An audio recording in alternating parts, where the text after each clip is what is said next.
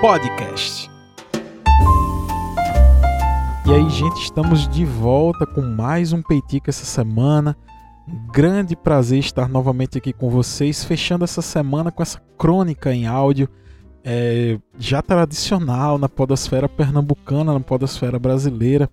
Agradeço demais a você que gosta dos programas, que curte, que compartilha os programas nas suas redes sociais, que sempre está me dando esse retorno. Então, muito obrigado para vocês que estão sempre aqui comigo no Peitica. Fazer o Peitica é só o primeiro passo. Discutir sobre tudo aquilo que a gente conversa aqui no Peitica, aí sim é que é a parte boa de se fazer podcast. Então, agradeço a todo mundo aí que está compartilhando o Peitica e conversando comigo sobre os episódios, dando esse feedback.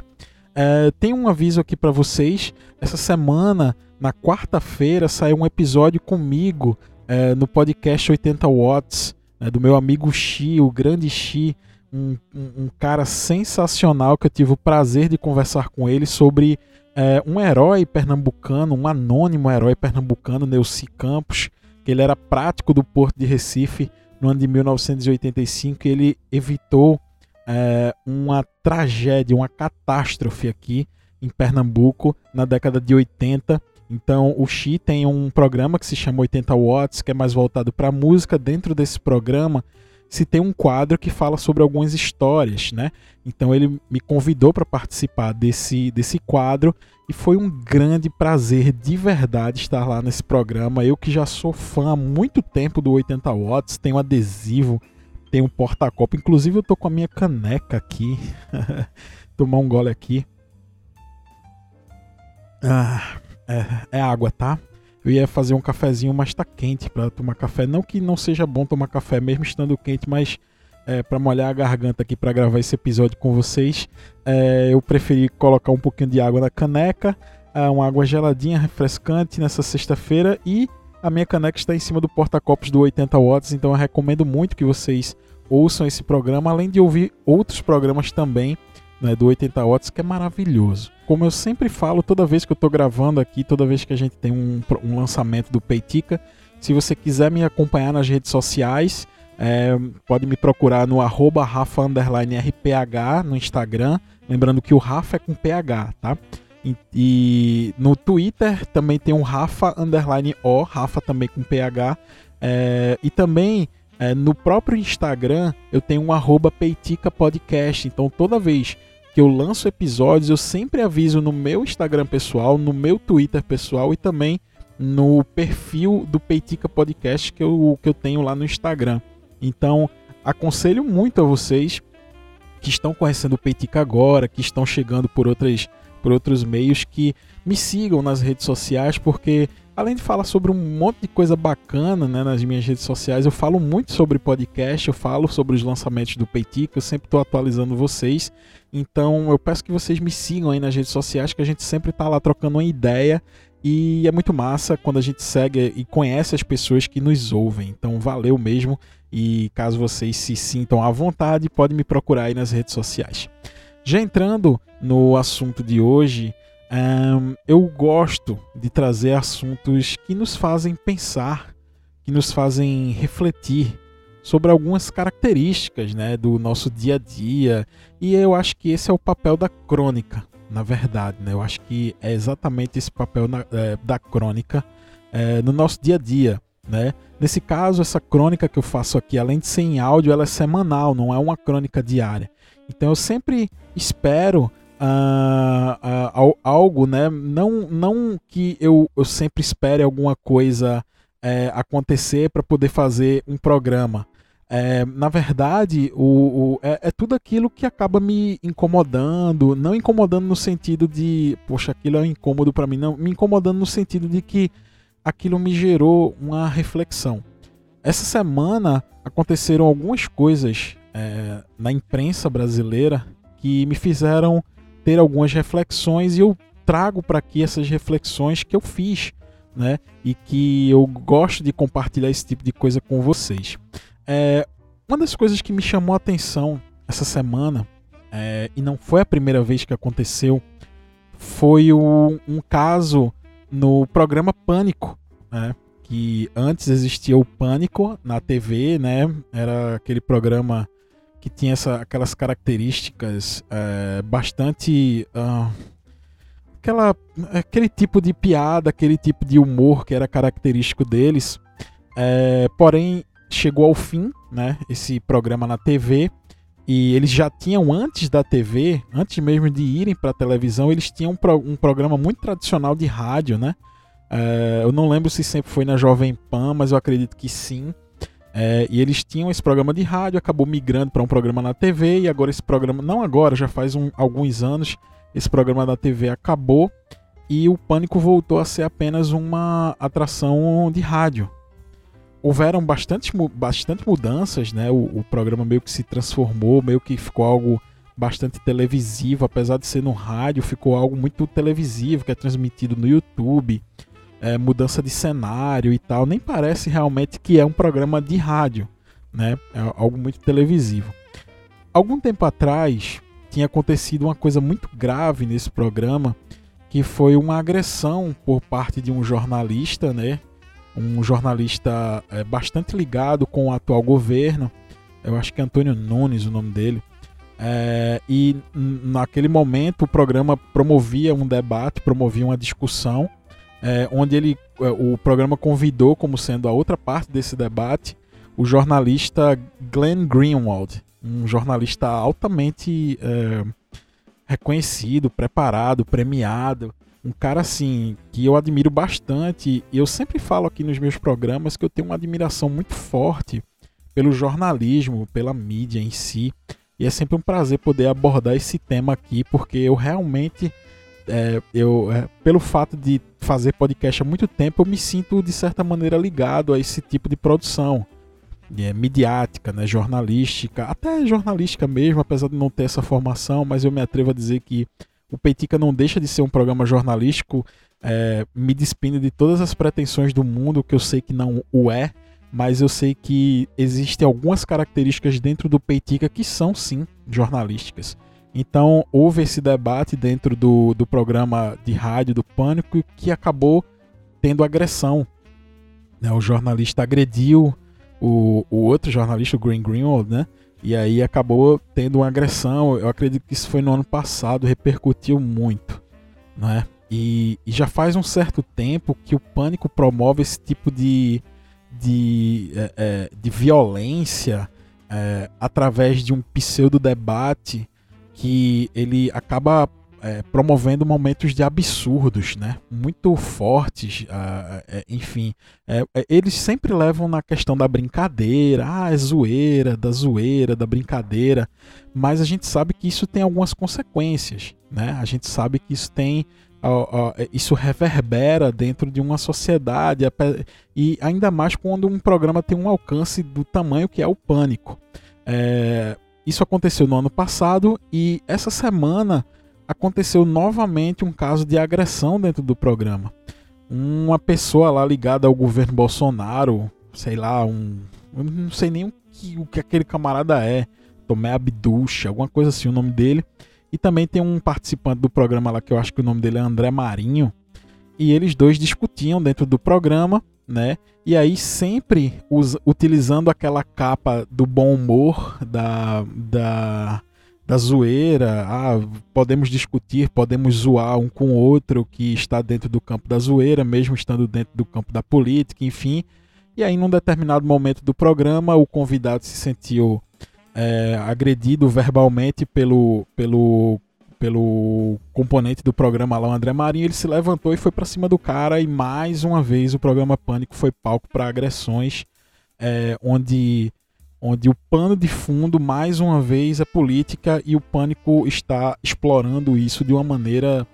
Ah, assim, de uma maneira. Ah, ele está sugando tudo aquilo que isso pode entregar, esse sensacionalismo, é, essa maneira violenta de debate, esse deboche. É, eles tratam dessa maneira a política, tá? Então eles acharam um nicho, acharam um público que gosta disso eles vão explorar isso até o fim. Essa é a maneira pânico de fazer é, um programa de rádio. Baseado nesse acontecimento dessa semana, eu vim meditando sobre uh, esse tipo de imprensa, tá? Esse tipo de jornalismo, sim, esse tipo de programa que apela para o sensacionalismo, tá?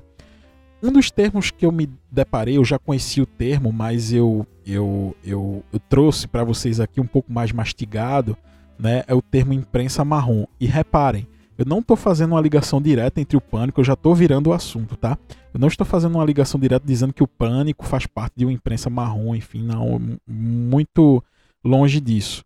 É, mas eu estou entrando num outro assunto para a gente poder chegar neste momento que nós estamos vivendo agora, nesse momento violento, agressivo, alimentado por, pelo tipo de programa que é o pânico, tá? Então eu me deparei com essa expressão imprensa marrom que é uma expressão de cunho pejorativo utilizada para se referir a veículos de comunicação, principalmente jornais, revistas, emissoras de rádio e TV, considerados sensacionalistas, ou seja, que buscam elevadas audiências e vendagem através da divulgação exagerada de fatos e acontecimentos sem compromisso com a autenticidade. E eu aqui adiciono, é, para tentar meio que encaixar dentro disso, dar voz a pessoas que não são comprometidas com a autenticidade, certo? É, aí você me pergunta, ah, mas quem é que vai julgar o que é verdade, o que não é verdade? Existe um, existe um, um lugar comum que é, que é o, a análise do fato. Né? Análise do fato é aquilo que realmente aconteceu, são a, a, a, o materialismo, né? É, é exatamente aquilo que aconteceu, e aí a partir daquele fato se tem diferentes visões. Isso a gente não pode contestar né? Existe o fato e existem as visões sobre aquele fato. É, nenhum órgão de imprensa hoje ele é isento, tá? Todo mundo, todo jornalista tem a sua visão. Eu não estou cobrando aqui isenção de parte nenhuma. O que nós estamos discutindo aqui agora é a utilização disso, certo? De uma maneira pejorativa e que transforme aquilo num espetáculo, tá? Que, é, que foi justamente esse caso, esses dois casos que eu citei agora, e, e que eu vou exemplificar com mais alguns casos que dentro aqui na nosso, no, no Brasil é uma coisa bastante comum a gente se deparar com programas que se utilizem né, da violência, seja ela qual for, é, e que transformam essa violência num espetáculo. Só para a gente fechar esse tema da imprensa marrom, essa expressão ela surgiu não foi no Brasil, tá? Essa, essa expressão surge fora do Brasil, mas na verdade é uma expressão é, americana, norte-americana, né? E que na verdade não tem nada de marrom. Lá nos Estados Unidos é conhecido como a Yellow Press, né? É, são alguns, inclusive alguns tabloides e tal, que eram publicados é, de, dessa maneira em, em, folhas de outra cor, mas a origem mesmo é por conta de, de, da publicação de algumas tirinhas nos jornais. Houve uma, uma briga intensa por dois jornais, o New York World e o The New York Journal. Eles brigaram por conta da, dos direitos da publicação de uma tirinha, de um quadrinho, né?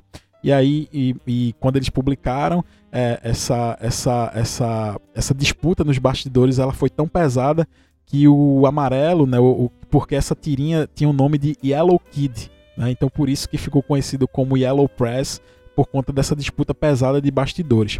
Aqui no Brasil, essa expressão chegou em 1959, é, quando a redação do jornal carioca Diário da Noite recebeu a informação de que uma revista chamada Escândalo extorquia dinheiro de pessoas fotografadas em situações comprometedoras.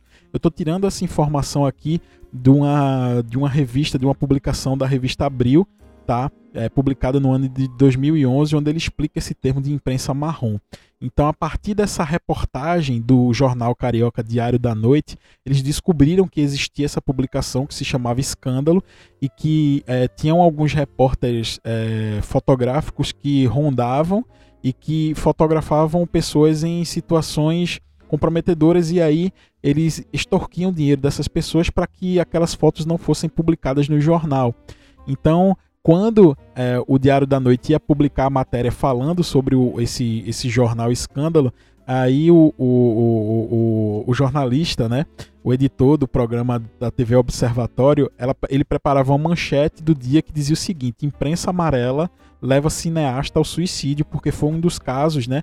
Um cineasta é, cometeu suicídio por conta dessa, dessa publicação escândalo. Então, só que na hora de publicar, ele escreveu imprensa amarela baseado na, na, na expressão Yellow Press norte-americana. E só que na hora de publicar, o editor do jornal disse assim: ó, não coloca amarelo não, que realmente não combina muito com isso, então coloca aí imprensa marrom, né? De, é, enfim, e acabou que o termo pegou, né? E acabou se tornando um sinônimo para esse tipo de imprensa que se utiliza do sensacionalismo, né? seja lá de qual maneira for. E aqui no Brasil a gente sabe que a nossa imprensa ela está impregnada desse tipo de jornalismo sensacionalista há muito tempo. Esse caso que eu falei agora do, da, dessa publicação escândalo é da década de 60, porém foi na década de 90 que meio que isso chegou à TV, né? Através de um programa é, de um camarada chamado Alborguete, tá? E para falar um pouco sobre esse tipo de programa que explora muito esse sensacionalismo jornalístico, esse jornalismo policial, disfarçado de jornalismo policial, é, eu vou trazer um trecho para vocês de um vídeo de um camarada de um canal que se chama Chavoso da USP. É um canal maravilhoso a qual eu sou inscrito. Peço licença para ele aqui para utilizar o trecho desse vídeo para poder. Ele fala muito bem e eu não poderia falar melhor sobre isso do que ele, do que ele mesmo fala aqui no vídeo dele. Então a gente vai ouvir um pequeno trecho do canal Chavoso da USP para você entender o, onde eu quero chegar quando a gente começa a falar sobre esse sensacionalismo aplicado ao jornalismo policial. Já o populismo penal midiático, que vai ser o meu foco nesse vídeo, é o uso exagerado pela mídia de imagens de casos de criminalidade muito chocantes, né, para inflar esse medo da população em relação à criminalidade. Eu quero ressaltar que esse vídeo não tem a intenção de atacar a imprensa como um todo, mas sim de criticar esse gênero jornalístico específico que é o dos programas policiais, ou como também é chamado por muita gente de datenismo. Não foi o Datena que inventou esse gênero, mas ele é considerado o principal representante dele na atualidade. Só que a gente pode voltar lá atrás em programas como Cadeia Sem Censura, por exemplo, que era apresentado pelo Luiz Carlos Alborguete, onde ele pendurava uma toalha no pescoço, ficava batendo com um cacetete na mesa, enquanto acusava pessoas sem provas e incitava linchamentos. Veja bem, se não tem que mandar matar uma desgraça dessa. Isso para mim é uma vadia, a senhora para mim é uma vadia, sua vagabunda! Vagabunda! Bunda! O tempo passou esses alborguetes foram vestindo ternos, vestindo gravatas, para passar uma impressão maior de seriedade, de responsabilidade, de quem é especialista no assunto, mas o jeito de se fazer esse jornalismo continuou o mesmo, com a exposição exagerada de prisões e perseguições policiais, acusações sem provas e incentivo à violência. Eu coloquei jornalismo entre aspas porque esse tipo de programa, mano, ele fere os princípios do próprio jornalismo. O jornalismo se baseia num princípio de neutralidade objetividade e imparcialidade. O trabalho do jornalista é reportar informações, é noticiar fatos. Mas o que esses jornalistas, tipo Datena, Bate, Siqueira Júnior, fazem não é simplesmente reportar informações, mas principalmente dar a opinião deles sobre aquilo. Eles não falam só que um homem foi preso por roubo, eles falam que um bandido safado marginal foi preso pela brilhante polícia militar porque estava roubando e era um vagabundo. Então é próprio desse gênero jornalístico essa postura agressiva do apresentador, onde ele não só noticia os fatos, como também se acha no direito de julgar, condenar e adjetivar as pessoas envolvidas naquela situação imediatista, baseado em informações que ele acabou de receber e que não foram devidamente analisadas. A... Então, a gente pode perceber aqui através desse vídeo do Chavoso da USP, maravilhoso. Eu até recomendo que vocês é, assistam. O nome do vídeo é Jornalismo Policial, porque você deveria parar de assistir, do canal Chavoso da USP. Ele traz e ele traz essas reflexões aqui para gente, justamente para a gente imaginar é, figuras como essa. Ele cita nominalmente da Atena, aquele bate, bate, né? Ele fala e também o, o famoso aí o, o, o Siqueira Júnior que é uma figura assim escrota que se esconde atrás de um pseudo-jornalismo e de um pseudo-humor para falar as maiores besteiras da atualidade na TV, tá?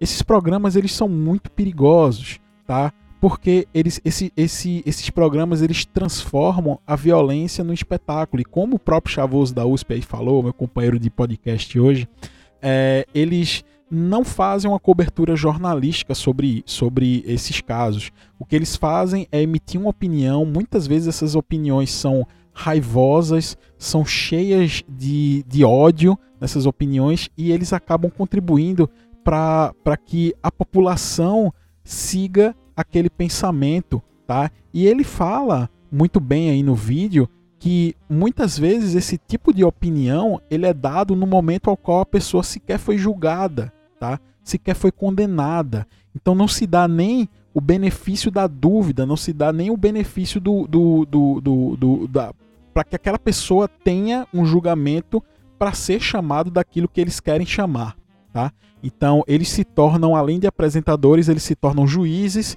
e muitas vezes em alguns casos eles se tornam executores.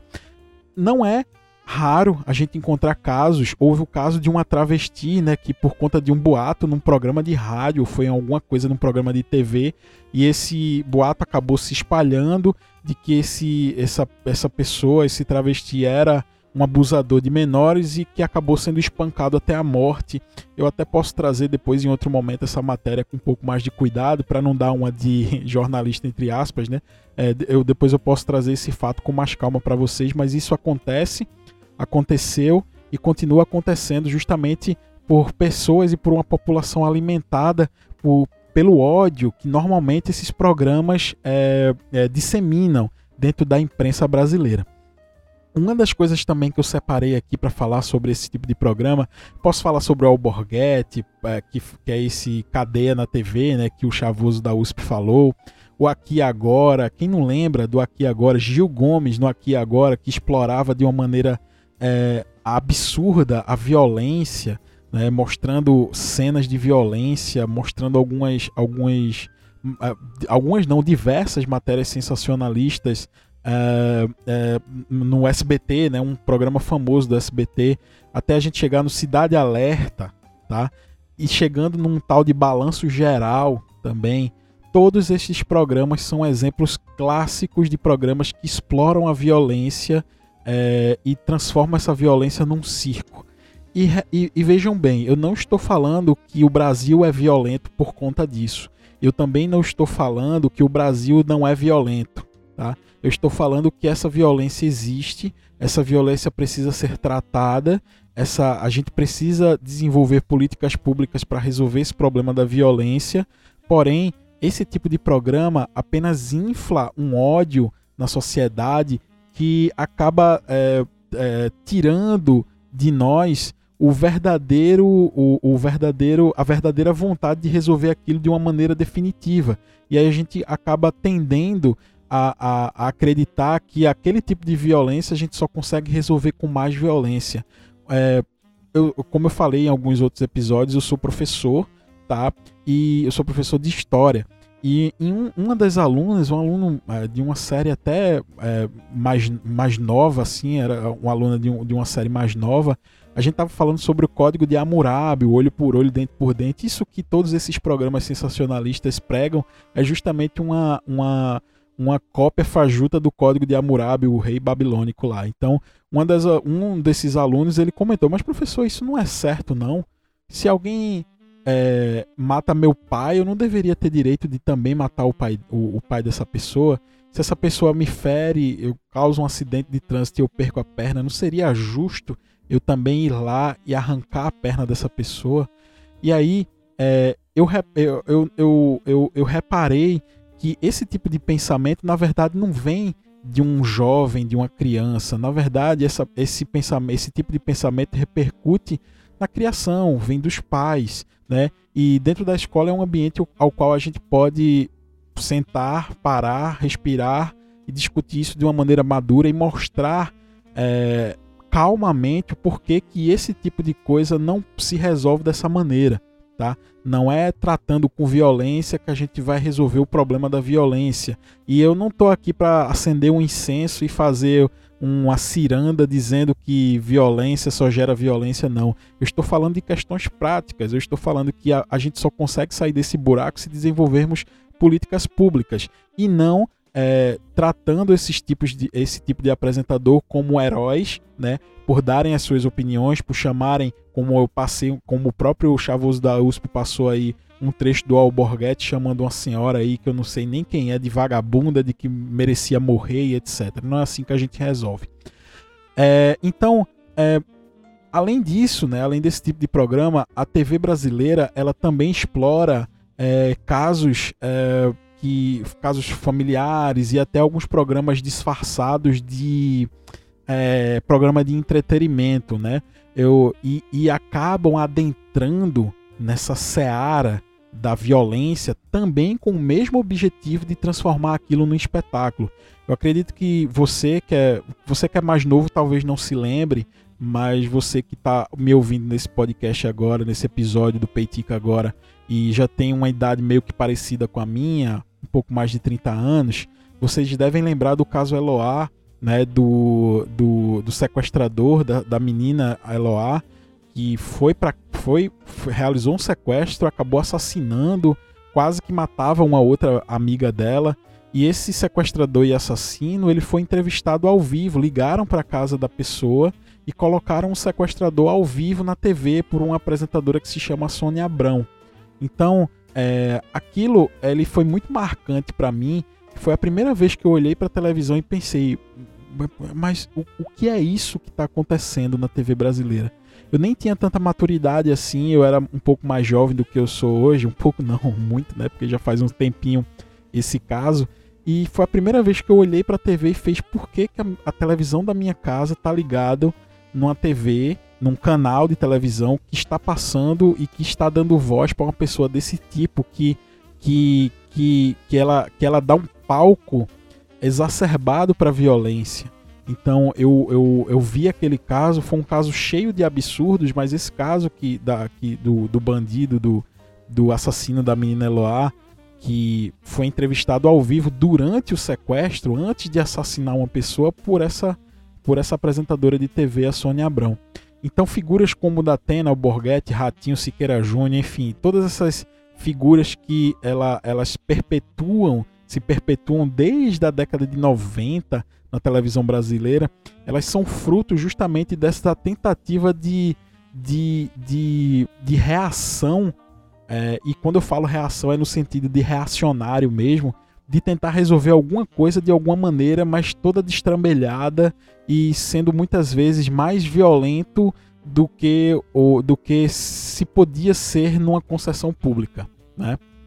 É, até me lembro de um documentário da Netflix que se chama Bandidos na TV, né, que conta um caso de um apresentador do Amazonas, que ele também tinha um programa sensacionalista desses aí, e aí ele, ele acabou se descobrindo, meio que fica no ar se realmente aconteceu ou não, mas existia uma forte suspeita de que o próprio apresentador estava cometendo crimes violentos para poder dar audiência para o próprio programa. Então tem esse documentário na Netflix, eu até recomendo esse documentário. Não estou comparando este caso com estes apresentadores que eu falei, tá? Antes que venham me questionar, você está dizendo que todo apresentador desse tipo é bandido, é criminoso? Não. Na verdade, todos esses, esses apresentadores eles estão dispostos a, a lucrar com a violência, lucrar audiência, lucrar dinheiro, lucrar propaganda. E esse caso que eu falei da TV Amazonas é, foi um caso, né, e se provou que essa sede por audiência, essa sede por dinheiro, é, transformou aquela pessoa, né, teoricamente, num bandido, né, porque ele que promovia essa série de assassinatos violentos e de atitudes violentas para a própria televisão dele, para o próprio programa dele poder filmar e ele poder fazer a matéria e chamar de vagabundo aquele crime que ele mesmo, em teoria, teria cometido. Tá? Então eu, eu recomendo também essa série aí que, que tem na Netflix, Bandidos na TV tá? Então, para a gente finalizar esse episódio, eu queria atualizar essa discussão, porque a gente falou sobre rádio, a gente falou sobre jornais, a gente falou sobre revista, né, imprensa marrom, a gente falou sobre programas de televisão, e eu percebo que existe uma movimentação, certo? Que, e, e isso está se modernizando. De que maneira? É, eu já falei sobre isso aqui no Peitica, tá? É sobre esses podcasts de entrevista, né? Essa floatização do podcast, essa maneira flow de fazer podcast. E dentro desses podcasts eu estou percebendo uma movimentação que eu estou acompanhando é, meio que de perto, né? Com muito cuidado para poder entender o que é. A gente sabe que no YouTube é, diversos canais que se utilizam da violência, é, eles são canais grandes, né? Que exploram essa violência, tipo ladrão se fudendo, a polícia que mata ladrão, a é, pessoa armada reage a assalto. Então, esses canais de YouTube eles fazem muito sucesso, principalmente para essas pessoas que são alimentadas diariamente com esse tipo de programa que passa na TV e que acaba encontrando um nicho de pessoas que usam a internet e acabam entregando esse tipo de conteúdo para eles também. Na internet, eles conseguem ser um pouco mais explícitos, né? Aquela regulamentação, aquela mínima regulamentação que se tem na TV, na internet não tem, e aí acaba se tornando um território vasto para esse tipo de violência ainda mais explícita. É, então esse tipo de canal faz muito sucesso na internet, no Twitter, no YouTube, principalmente no YouTube, canais de, de YouTube. É, porém, eu venho é, percebendo que esses podcasts de entrevistas, né, tipo Flow, Podpah, é, eles estão passando por um momento de dar voz para pessoas, né, para policiais, para pessoas ligadas à segurança pública, para eles contarem as suas histórias, né, de combate ao crime. Aí eu percebi já, tipo, delegado da Cunha, capitão Silva Rosa da Rota, alguma coisa assim o nome dele. Então é, eu percebo que é, esse tipo de movimentação da romantização da violência, da romantização da desgraça, está chegando também nesse tipo de mídia que é o podcast. E ela chega através, né, eu falei lá atrás, né? Muitas vezes esse tipo de violência chega travestida de humor, né? Esse tipo de violência muitas vezes chega travestida de jornalismo, né? Como é no caso da TV. Aqui ela tá é, esse tipo de disseminação da violência, ela está acontecendo travestida de bate-papo descontraído, tá?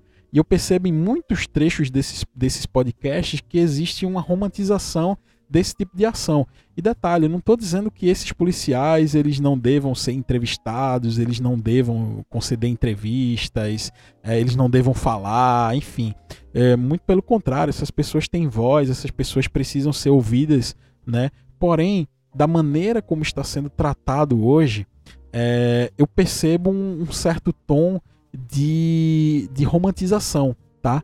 Essas figuras que eu falei, como o da Cunha, esse capitão da rota, eles têm canal no YouTube, eles transmitem as suas ações, eles transmitem de uma maneira heróica. A, a, quando eles ah, fui lá na boca de fumo, ah, fiz uma perseguição, e isso acaba inundando novamente a internet desse tipo de conteúdo e mais uma vez transformando a violência em espetáculo, certo? Então a gente precisa ficar ligado, a gente precisa meditar sobre isso, a gente precisa conversar sobre isso, principalmente com as crianças, principalmente com as pessoas mais jovens, porque para a gente não se deparar é, ainda mais com esse caso que eu me deparei dentro de uma sala de aula, onde uma criança, praticamente uma criança, me perguntou se realmente o método de olho por olho e dente por dente não seria mais eficaz e a gente precisa parar e explicar que não, né? E explicar que existem maneiras mais eficientes de se punir pessoas, criminosos, né? Uma maneira mais humana, assim, acreditem, essas pessoas são humanas, mesmo, mesmo esses monstros né, que cometem esse tipo de atrocidade, eles são humanos e é, tirando a raiva, tirando todo aquele, aquela, aquele movimento e aquela vontade que a gente sente, principalmente quando nós somos vítimas, abstraindo isso, a gente não pode querer que o Estado seja um executor, a gente não pode querer que o Estado seja conivente com aquela raiva que a gente sente naquele momento. Né? Então a gente precisa fazer reflexões sobre isso, a gente precisa entender que esse, que, que esse tipo de programa que é muito é, ouvido, assistido na internet, no rádio, é, na televisão, eles contribuem para essa movimentação, para o aumento desse ódio e que no fim, no fim, no fim das contas, ele não contribui nada para a melhoria real da nossa sociedade. Ele só promove a raiva, ele só promove o ódio e não propõe nenhum tipo de, de coisa que realmente vá solucionar esse problema da violência que é, um, que é, é gritante no Brasil. Tá? Então a gente vai ficando por aqui hoje. É, o meu objetivo com o Peitica é realmente trazer essas reflexões. Convido vocês a, a me mandar mensagem através das redes sociais, para quem tem é meu ouvinte através do WhatsApp, é, para a gente poder fazer essas reflexões, para a gente poder conversar sobre esse episódio, tá? Eu gosto quando o episódio é assim reflexivo, quando eu consigo trazer informações, quando eu consigo trazer é, exemplos e isso enriquece o conteúdo. Então, se você gostou do Peitica, compartilha na sua rede social, me marca para eu poder te agradecer. É, e até o próximo Peitica na semana que vem. Um grande abraço. Até mais.